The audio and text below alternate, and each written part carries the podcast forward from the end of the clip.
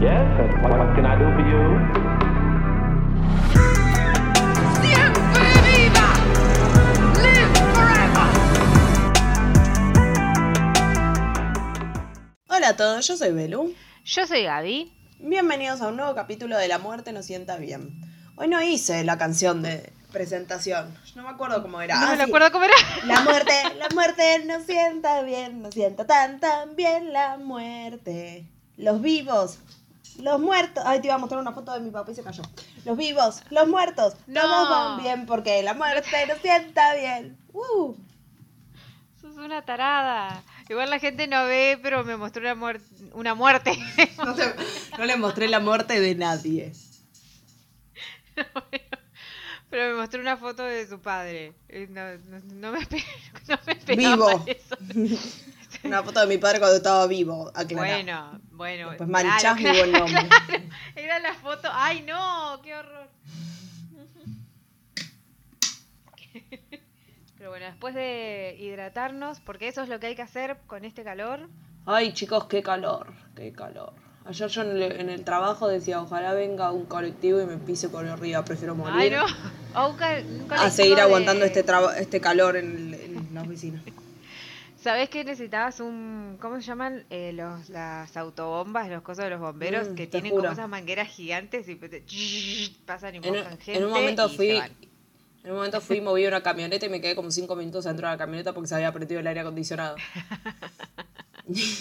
Y mi hija me decía, pero ¿por qué no te fuiste a tu auto y te quedaste de última? Si alguien entraba, te ibas después de nuevo a la oficina, pero te quedabas con el aire ahí en el auto sentada. No Claro. me di cuenta. ¿Mm?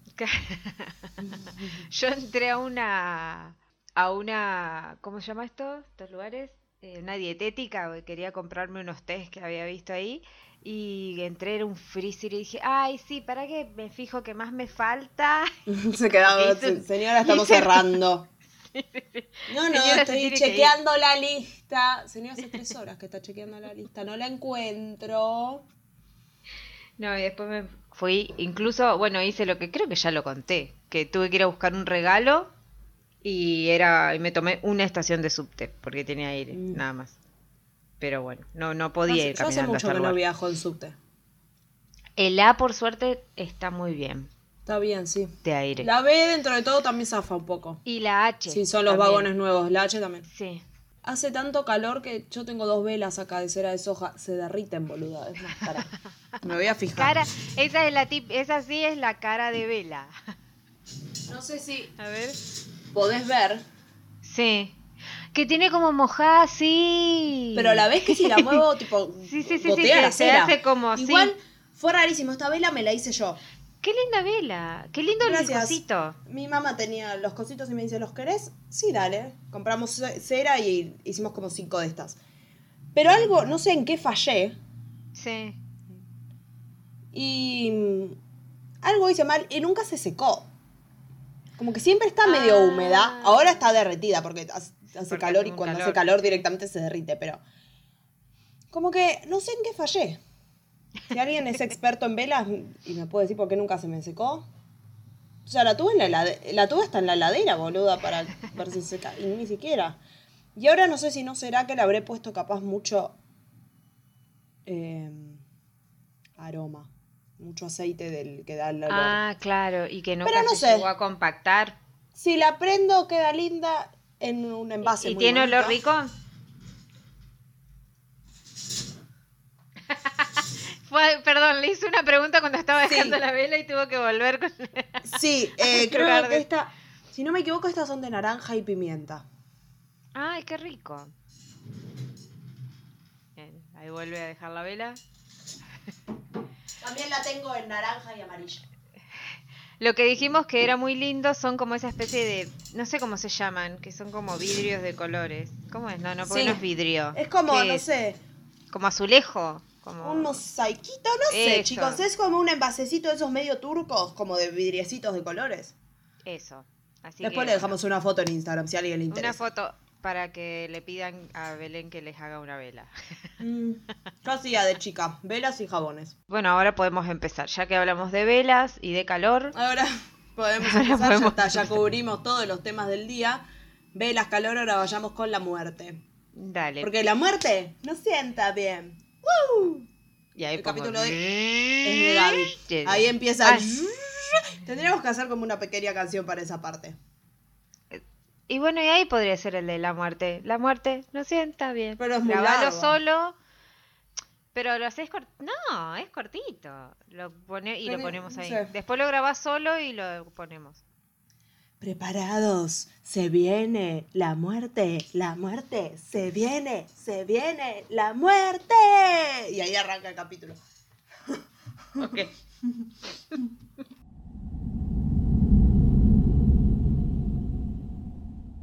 Bueno, en el capítulo de hoy vamos a, eh, a comenzar aclarando unas cosas. Eh, porque en el caso que me tocó hacer a mí anteriormente, o sea, no el caso anterior que fue el que hizo Belén, sino el, ante, el otro la que era de... Es el de la sacerdotisa de la sangre. Eh, hubo un error en la foto que pusimos en Instagram y no era la foto correcta. y eso nos dimos cuenta porque una, un oyente nos escribió por Instagram y nos dijo que bueno, que esa no era, que era otra persona. Entonces lo que hicimos fue buscar la, la- el- todo, o sea, todo lo donde yo había sacado la información y en todas estaba es- esa misma foto Mm. la que habíamos subido. Mala mía no buscar con, más detalles, pero bueno, a veces en, qué sé yo, en Google o algo aparecen otras cosas que no tienen nada Igual- que ver y, y- y nada. Pero bueno, si en la foto donde No. te dice tipo... No considero que sea mala tuya tampoco, porque de cada 10 páginas, porque después busqué yo también. Sí. De cada 10 páginas, 9 tenían esa foto. Entonces uno que va a creer que justo es la décima. claro, claro, aparte en Wikipedia, que esto fue lo que más risa me dio porque lo, lo buscamos y en Wikipedia aparecía el de Magdalena Solís con esa foto y el de la verdadera con esa misma foto. Y entonces era como, bueno, ok, se ve que alguien se confundió y todos le siguieron la corriente. Pero bueno, sí, igual si nos ponemos a pensar tampoco tenía mucho que ver la foto, porque la foto era como una foto vieja eh, con una- de una persona adulta y supuestamente eh, Magdalena Solís, que esa parte yo la saqué por eso mismo, porque quedamos como quedamos como calculando ese día Mm. cuando estábamos grabando, tipo, pará, pero si tiene esa edad no podría tener esa foto. Y es tipo, Qué mal la vivió. Aparte, ponele que era una foto actual, estaba vestida como si fuera eh, alguien del siglo pasado. Entonces era como no. No cuadraba mucho todo. Y, mm, pero bueno, si quieren saber toda esta historia, todo lo que pasó, está en las historias destacadas de Instagram. Las dejamos ahí. Ahora sí, aclarado todo, vamos al capítulo de hoy. Tomando el error de esta foto fue que se me ocurrió que bueno, vamos a ver quién es la persona tras esta imagen. Y así ¿Vas a hacer el vamos- caso de la verdadera foto? Exactamente. Así que la verdadera foto, o sea, la verdadera persona de la foto se llama Dagmar Overby. Over, no sé, bueno, él, eh, en Dinam- es de Dinamarca la señora, así que no sé cómo se pronuncia, pero vamos a decirle Dagmar Overby, también conocida como la asesina de niños. Al buscarla también me aparecieron, o sea, vieron que uno a veces busca de tal persona y te aparecen como al costadito como sugerencias y me, me aparecieron fotos de un montón de gente, de un montón de mujeres que habían sido cuidadora de niños y que bueno, no había terminado todo muy bien. Entonces decidí que voy a contar dos casos hoy.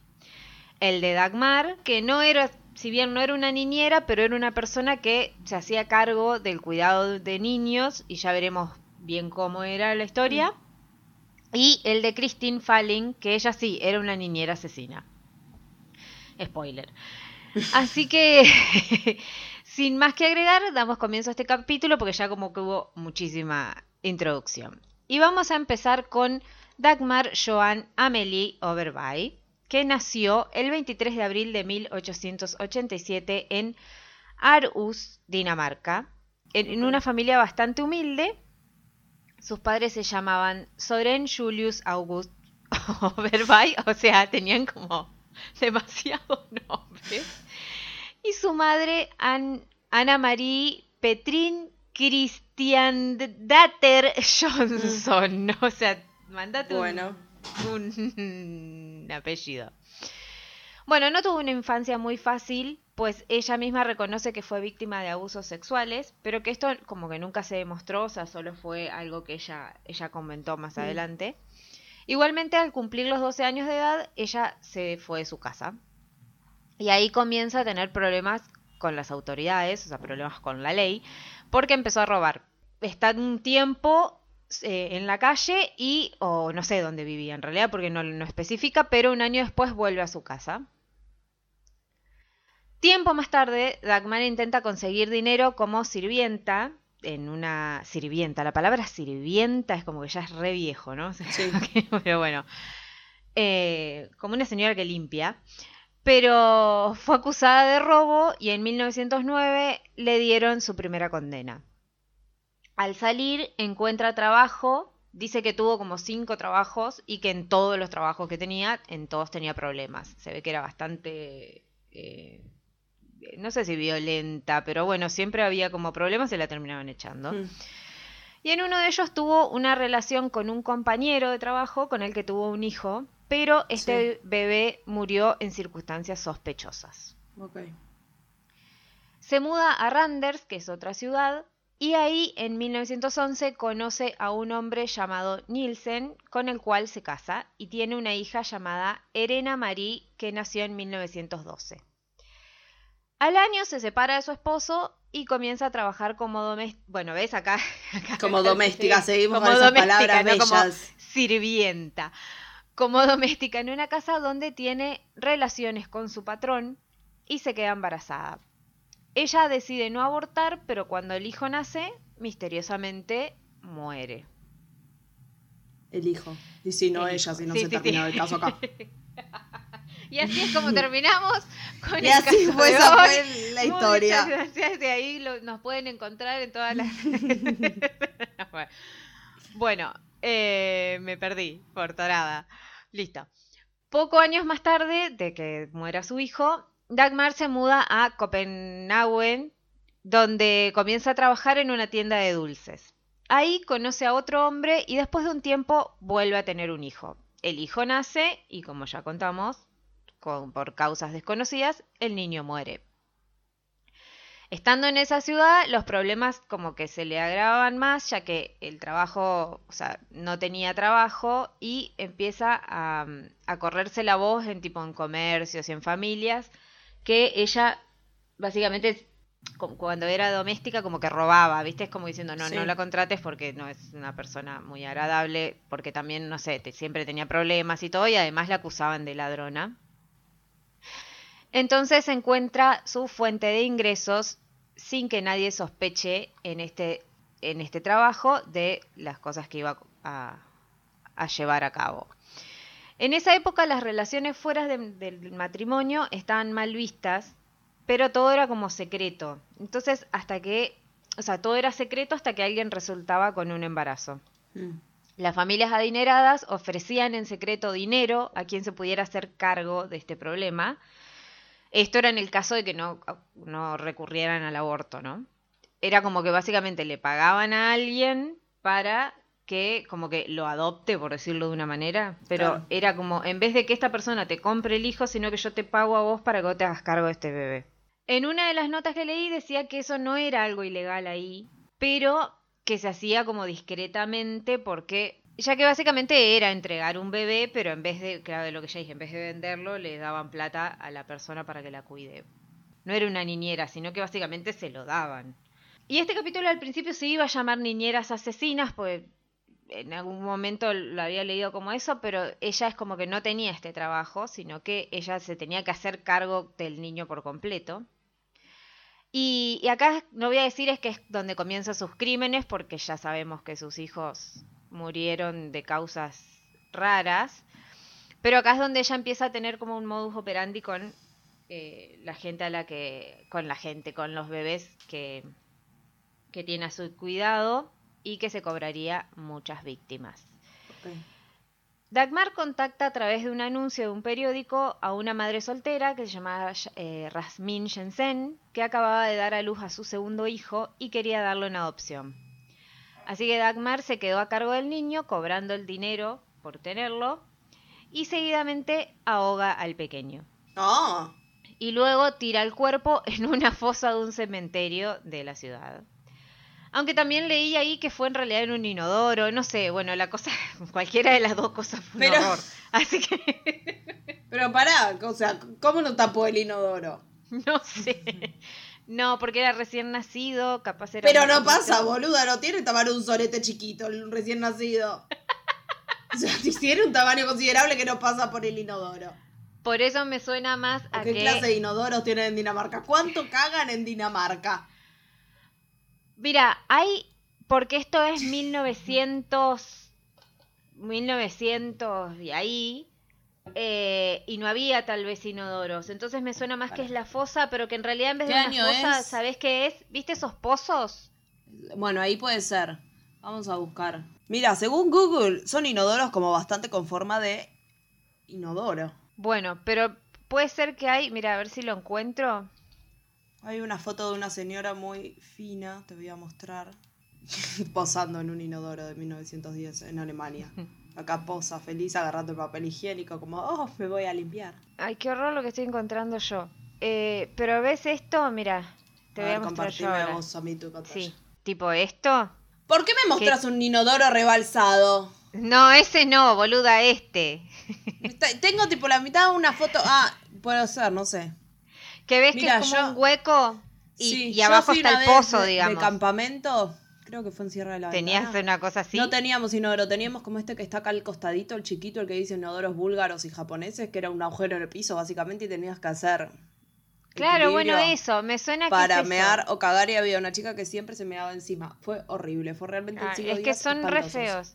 Una nena se meó encima varias veces y a la tercera yo le dije, pero ¿por qué no te sacas el pantalón para mear? Porque si cada vez que vas te meas el pantalón, sácatelo. Bueno, para mí es eso, son esos Mi que son como- Sí, sí. No, bueno, pero sí. Para mí son esos que es como un hueco y que abajo está el pozo, digamos. Entonces ahí sí es un círculo bastante grande, no el inodoro actual. Pero bueno, igual para mí era una fosa donde lo tiró y, Claro. y, y eso. Que no deja de ser un espanto igual, pues lo estás tirando ahí, ¿no? Y eso no fue todo, sino que comenzó a ponerse en contacto con varias madres desafortunadas, adquiriendo al pequeño y la cantidad económica estipulada, y la madre creía que el fruto de su, de su amor no bien visto pasaría una mejor vida, Mm. y era una vida que ella no le podía dar, pero nunca pensó que eh, esa, la vida que iba a en tener el ese niño. Sí, sí, porque cuando se hacía la negociación, ella, ella, Dagmar, se iba a su domicilio con los bebés y quedaban en manos de ella. Y estos chicos eran o estrangulados, ahogados o quemados vivos en la chimenea de su casa. Hasta el... la cara de.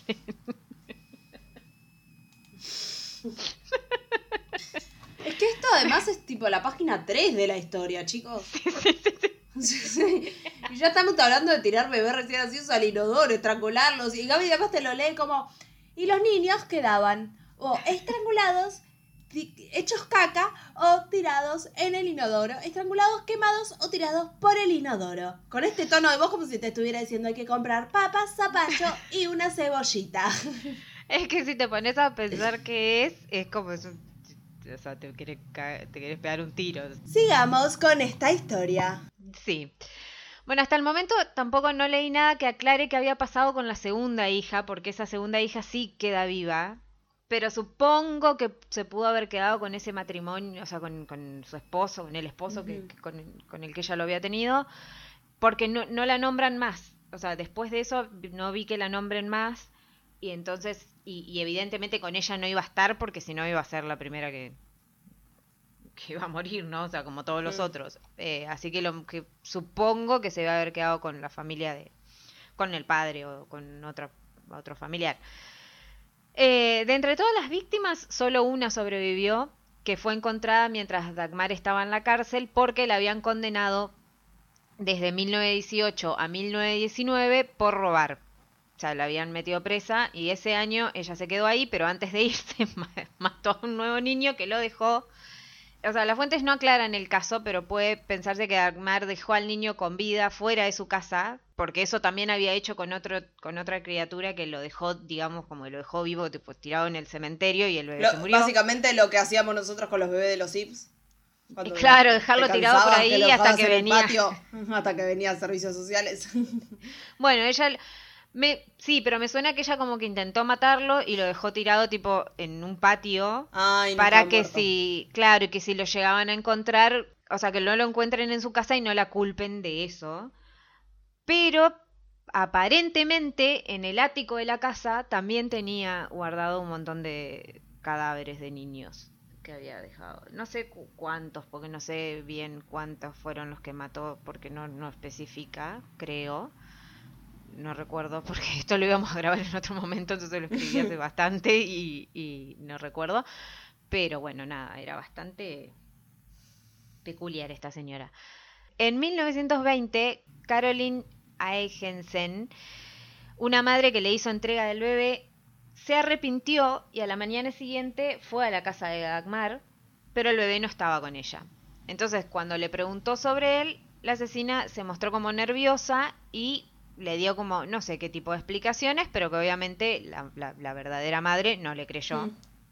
Entonces, ante las sospechas, Caroline se presentó ante la policía para explicar lo sucedido. Varios agentes se presentaron en el domicilio de Dagmar y encontraron restos de este pequeño carbonizado en la chimenea.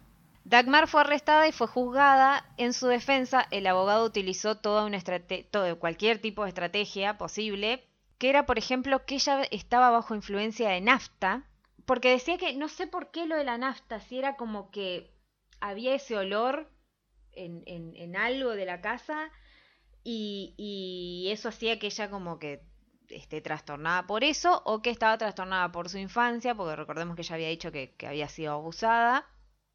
O que estaba como coaccionada por un nuevo novio que ella tenía, que, que incluso tipo lo, lo, lo, lo, lo acusan también, pero bueno, él dice no saber nada en ese momento y después a él no, no, no le pasa nada. Y también le echa la culpa de los asesinatos a las verdaderas madres, porque dice que ellos se, ellas se querían deshacer de esos pequeños dejándolos en cualquier mano y que Dagmar era la víctima teniendo en cuenta su trastorno mental. Yo O no sea- sabía qué hacer con la criatura, la tuve que quemar. Claro, obviamente todo esto fue como desechado y no lo tomaron en cuenta, porque, o sea, está bien, vos no querías a tu hijo, se lo diste a esta persona, pero vos sabés que iba a ser esa persona. O sea, No se lo diste para que te lo estrangule. Claro. En cuanto a no- al novio actual de Dagmar, se supo que este recibía como dinero de ella y que no le gustaban los niños, supuestamente, entonces por eso eh, lo ponen como sospechoso de colaboración, pero después queda en la nada. Eh, y un punto interesante del proceso fue que, que ante la acusación de asesinato, eh, premeditado obviamente, porque Mm. todo lo que hacía era como, no, no es que le agarraba un ataque de ira y hacía eso, pues lo hacía con un montón de, de niños. El abogado dijo que esta no era sino el, instru- el instrumento de una sociedad dañada y de unas madres irresponsables. O sea, como que la culpa era de, la, de las madres que habían dado en adopción a los hijos. Y era, no, señor, esa señora es una señora loca. Pero fin- finalmente a Dagmar se le terminó condenando por nueve asesinatos. Ella igual confesó que había matado a 16, Ah. pero no se pudieron comprobar otros porque anda a saber dónde los dejó. Y se le dictó cadena perpetua. En 1929 muere en la cárcel de mujeres de Christian Shaw. No ah, se murió eh, joven dentro de todo. Mm, Pero bueno, esta fue la vida de esta señora que... Lo, lo más gracioso... No, no, mentira, no, no es nada desgracioso. Pero lo que estaba por decir me sale siempre, es como un latiguillo que tengo que digo lo más gracioso. Lo curioso es que no es que ella le, le pagaban por, por... No, no sé, o sea, como que lo tenía que cuidar o como que eran sus propios hijos, que bueno, que si bien los mató. Sino que eran niños que tranquilamente no tenía por qué cuidarlos. Pero claro, ahí vamos a que necesitaba la plata. Entonces era como, bueno, una vez que tengo la plata me, me voy a deshacer de este niño. A- y lo voy a tirar por ahí o quemar vivo. Al pero bueno, esta fue la historia de el la verdadera mm, la verdadera... La verdadera señora de la foto. La verdadera señora de la foto, exacto. Así que seguimos, que en este caso es de Christine Laverne Slaughter o Christine Falling después, porque después vamos a ver por qué tiene otro apellido. Ella nació el... Para, ¿Slaughter era Sí. el apellido de la mina? Sí, sí. Porque Slaughter también significa tipo matadero, para, te pongo. ¡Ah, mentira! Te lo juro por Dios. Bueno, el traductor de Google te lo pone como sacrificio. Para mí es más como masacre, matanza. Ah, puede ser. ¿Viste? Traducir slaughter. Matanza, masacrar, matar, sacrificar. Lo llevaba en el apellido. Tipo, la matanza como de mucha gente de manera que no es como justa. Claro. Bueno, este sí, es su verdadero apellido porque ella nace el 12 de marzo de 1963 en Perry, Florida, en Estados Unidos, y sus padres eran Ann, una joven de 16 años, y Thomas Slaughter, no sé cómo eso, de 65. Sus padres tenían una diferencia de edad bastante grande, pero como que en la localidad nadie le daba, no le daba importancia, y ellos tuvieron a Christine, tuvieron otra hija antes que se llamaba Carol, un año antes, y a los pocos meses de nacer Christine, la madre desaparece del hogar familiar y cuando regresa está embarazada nuevamente, tiene el bebé y se vuelve a ir. Vuelve por una segunda vez, nuevamente embarazada y con la gestación bastante avanzada. Deja el bebé y se vuelve ahí. No, no, es- ahí nacieron Michael y Earl, que eh, fueron los, los hermanos más, más chicos de, de Christine. Eh, Thomas, su marido, sostenía que solo uno de ellos era su hijo biológico, el otro obviamente no. Para mí ninguno de los dos era su hijo biológico, pero bueno, no, no- no es lo que importa en este caso.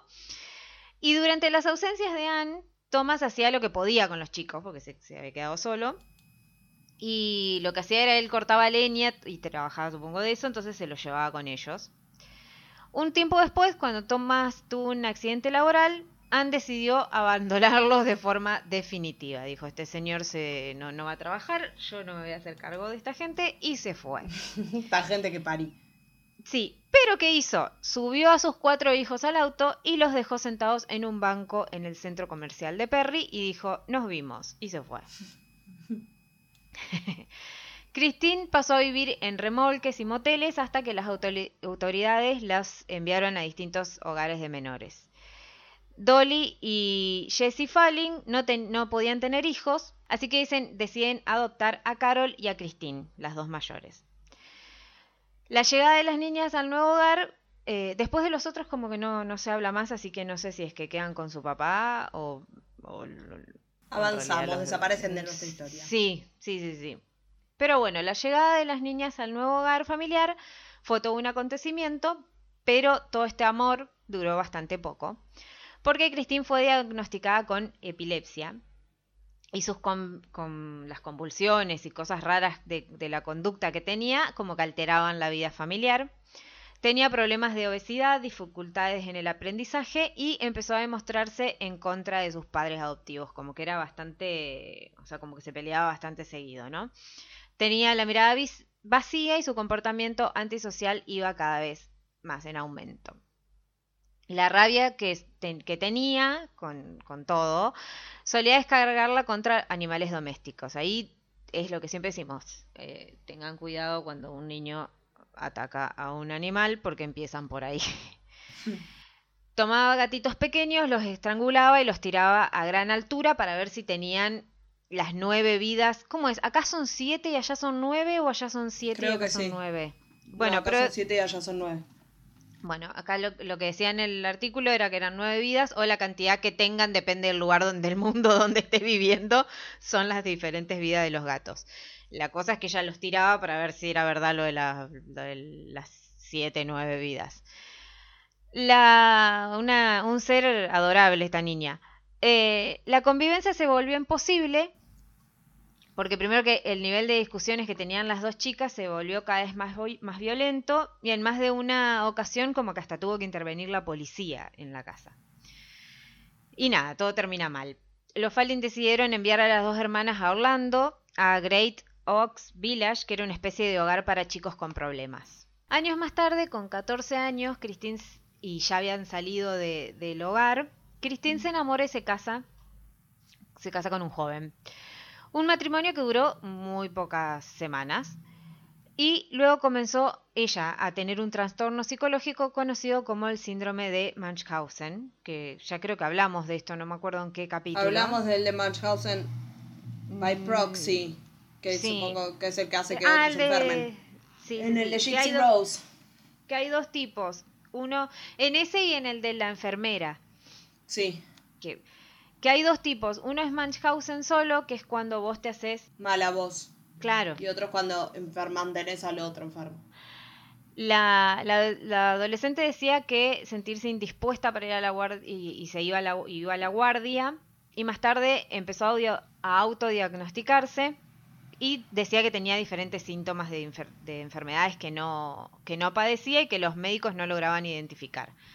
Algunos de los problemas que la joven decía tener eran, por ejemplo, dijo que le había mordido una serpiente, que después obviamente se demostró que era mentira porque no tenía ninguna mordedura, o capaz había mordido pero no tenía veneno ni nada de eso, o que había empezado a desangrarse sin motivo alguno, Mm. cuando en realidad lo que tenía era que el periodo menstrual, o sea, no, es que se estaba desangrando, puede ser que le venía mucho y ella salió a, a decir eso.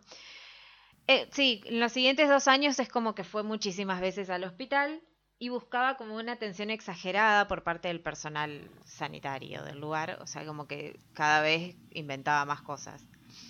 Cuando se divorcia de este, de este joven, comienza a buscar trabajo y se le ocurre ser niñera, supuestamente porque a ella le encantaban los niños. Así que rápidamente se gana la confianza de los padres de, lo- de, de de- de cualquiera de los pequeños que, que haya estado a su cargo, que no dudaban en dejarla al cuidado con, con esta adolescente. Esta- creo que era un- creo que esta- en esta época ella ya era, era adolescente, o sea, no era muy no era muy chica ni tampoco era grande, claro, 14, 15, por ejemplo, por ahí. Mm. Ella siempre se mostró atenta y encantadora hasta el 25 de febrero de 1980 que comete su primer asesinato. Christine estaba cuidando a Cassidy Mae Johnson de dos años y en un momento Muffin, que era como lo llamaban sus padres, sufrió un desmayo y ella no logró despertarla a la nena. La niñera acudió al pediatra y, al pediatra y este observó un sospechoso golpe en la cabeza de la niña. Cristina alegó una caída de la cuna antes de que se desmaye y al final el doctor le diagnostica una inflamación cerebral causada por una infección. Después de dos días estando internada, la bebé murió. Según la autopsia, el golpe en la cabeza eh, tras caerse de la cuna fue como determinante para, para que muera. Y los padres jamás sospecharon de la niñera, ya que como que se la veía bastante afligida por lo que había sucedido. Pero los médicos como que notaban algo medio extraño y llaman a la policía para que investigue. Como era de esperarse, no le dieron mucha bola. Esto dio lugar a Cristina que pueda huir de ahí y se fue a Lakeland, que era en otra ciudad, donde siguió trabajando como niñera. Un año después comete el segundo asesinato, que es Jeffrey Davis, de cuatro años. Él era el hijo de un familiar bastante lejano de ella, y la niñera explicó que el niño había dejado de respirar de golpe, de un momento a otro. La autopsia posterior reveló que sufrió una miocarditis, es decir, un trastorno poco común que está causado por una infección que afecta al corazón. De nuevo, los padres se conformaron con las explicaciones de Christine y, y el resultado de los médicos como que tampoco tiraba muchas sospechas. Pero bueno, unos días después vuelve a matar. Joseph Springs, de dos años, fue su víctima. Los padres se prepararon para ir al funeral del niño anterior, o sea, de, de- de Jeffrey, y dejaron al hijo en, cuidado de Christine. Además, El bebé se... perdón, Sí, estaba cebada, porque, o sea, ni siquiera es que pasaba un tiempo como para que no sospecharan de ella. Es como literalmente mataste al tercero cuando estaban los papás en el funeral del segundo. Ni siquiera gente que no se conoce. Eso fue lo más loco porque cuando yo lo leí, tipo dije, ¿eh? Y busqué en otros lados y en todos decía lo mismo, que era como, era gente como conocida. Aparte gente conocida de ella, porque Claro. Jeffrey era como alguien de un pariente lejano, o sea, bueno.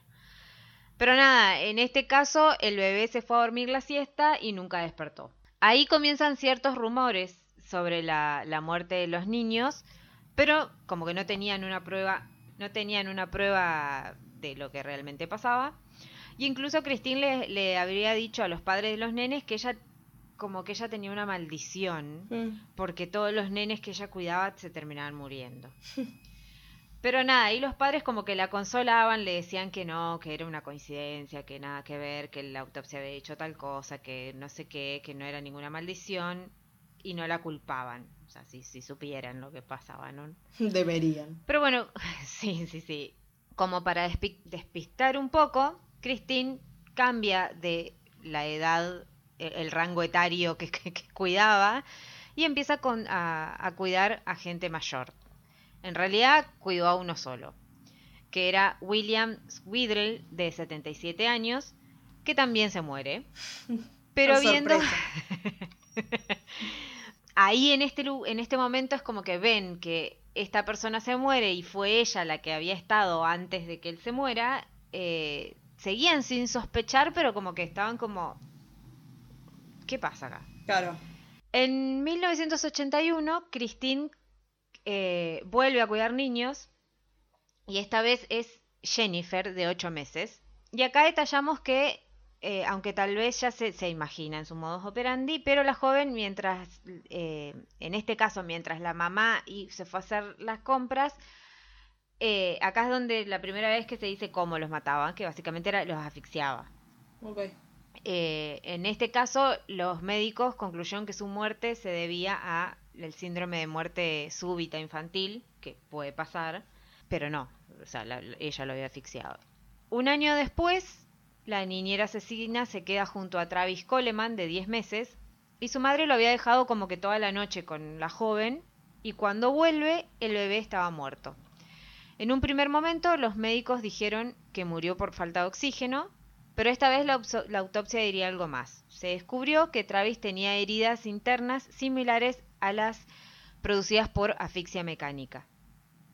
Cuando se supo de la muerte de este, de este chico, empezaron como a armar el rompecabezas, ya que eran varios niños los muertos y el adulto, que eran como, eh, o sea, toda la gente que ella cuidaba se, se moría. Por más que lo- los médicos tal vez no, no, no decían exactamente o decían, ay, había tenido otro problema o qué sé yo, pero era algo raro de que mueran justo en el momento en el que ella los estaba cuidando. Claro. Así que la llevan a un centro de salud mental para realizarle un examen psiquiátrico, pero también la policía tenía como sus, tenía todas las sospechas para, para acusarla formalmente de tres asesinatos en primer grado y procedieron a su detención. Ahí ella declara y cuenta lo que hizo. Y dice, no sé por qué lo hice, no me gustaba. Ya sabes, parece sencillo, pero no lo era. Le puse una mantita sobre su cara. Una voz me decía dentro de mí, mata al bebé, una y otra vez. Después me daba cuenta de lo que había pasado. En el juicio, Christine dijo haber aprendido a matar viendo programas de televisión. Y cuando le preguntaron el motivo de los asesinatos, dijo que asesinó a los chicos porque, primero, a Muffin, que era la nenita, la primer nenita, porque era muy ruidosa. A Jeffrey porque la volvía loca y dijo, lo saqué de la cuna y comencé a ahogarlo hasta que estaba muerto. A Joseph dormía la siesta cuando no supe qué pasó. Recibí el impulso y quise matarlo. Y a Travis dijo el niño estaba durmiendo y decidió matarlo. O sea, porque estaba durmiendo. Pintó. Sí, sí, esos fueron de, de- de algunos de los que murieron, ¿no? Luego de su confesión, el 17 de septiembre de 1982, el juez sentenció a Christine a dos cadenas perpetuas sin posibilidad de salir en libertad condicional en los siguientes 25 años. Pese a que, estando en prisión, Fallin también reconoció el asesinato del anciano, del hombre de 77 años, es como que eh, las audiencias de revisión de, para, para la condena es- que, que se solicitó fue en 2006 y hasta 2017 siempre le, le- le denegaron la condicional. O sea, igual creo que no le agregaron lo de la muerte de, de la persona mayor, Sí. pero bueno, nada, seguía, seguía presa. Así que eh, hasta el 2017 le denegaron como la, eh, la- condicional, así que seguía presa. En este momento no encontré nada más actual Mm. de lo que haya pasado con ella. Y nada, así que así termina este, este caso con estas dos personas. Qué serena. cuidado de niños. Sobre todo la última Sí. niña. Sí, sí, sí, que eso eh, el investigador, me parece de esta segunda, lo que decía era, esto te hace pensar con quién estamos dejando a nuestros hijos. Y si ves que a una persona se le mueren todos, capaz no se lo dejes. claro. Sí, el tema es si se conocen, si vos la, si es de la misma ciudad y tal vez es más conocida, sí. Bueno, por pero si- se muda a otro lado. Si cuida un pibe, se le muere, cuida un pibe, se le muere, cuida un pibe, se le mueve, es como capaz. Déjalo. Porque algo pasa. sí. Y bueno, así concluye este capítulo de hoy. Muy sereno. Muy tranquilo. Y bueno, llegó el momento que todos odiamos. Chicos, el momento en el que les digo que mm, estamos disponibles en todas las plataformas en las que se escuchan podcasts, Google Podcast, Apple Podcast, en Spotify. También pueden encontrarnos en redes sociales, que ahora Gaby les va a decir. Y por redes sociales me refiero a Instagram, que es literalmente la única que usamos. También tenemos un grupo de WhatsApp para conversar de la vida y de los capítulos y de algún caso, cosas que salgan. Si quieren ser parte, nos mandan un mensajito y les pasamos el link para entrar. Y ahora Gaby les va a decir cuál es nuestro Instagram, en donde subimos todas las fotos de todos los capítulos. Sí, es arroba la muerte no sienta bien. Y también tenemos un mail que es la muerte no sienta bien arroba gmail.com. Perfecto. Y con eso, Sí, ay, casi tiro todo. Con eso nos retiramos. Nos volvemos a encontrar la semana que viene en un lugar donde no hay niños. No, mentira, sí hay niños muertos. En una historia en donde no hay niñeras asesinas. Tal vez, tal vez sí, lo veremos. Adiós. adiós. Yes, what, what can I do?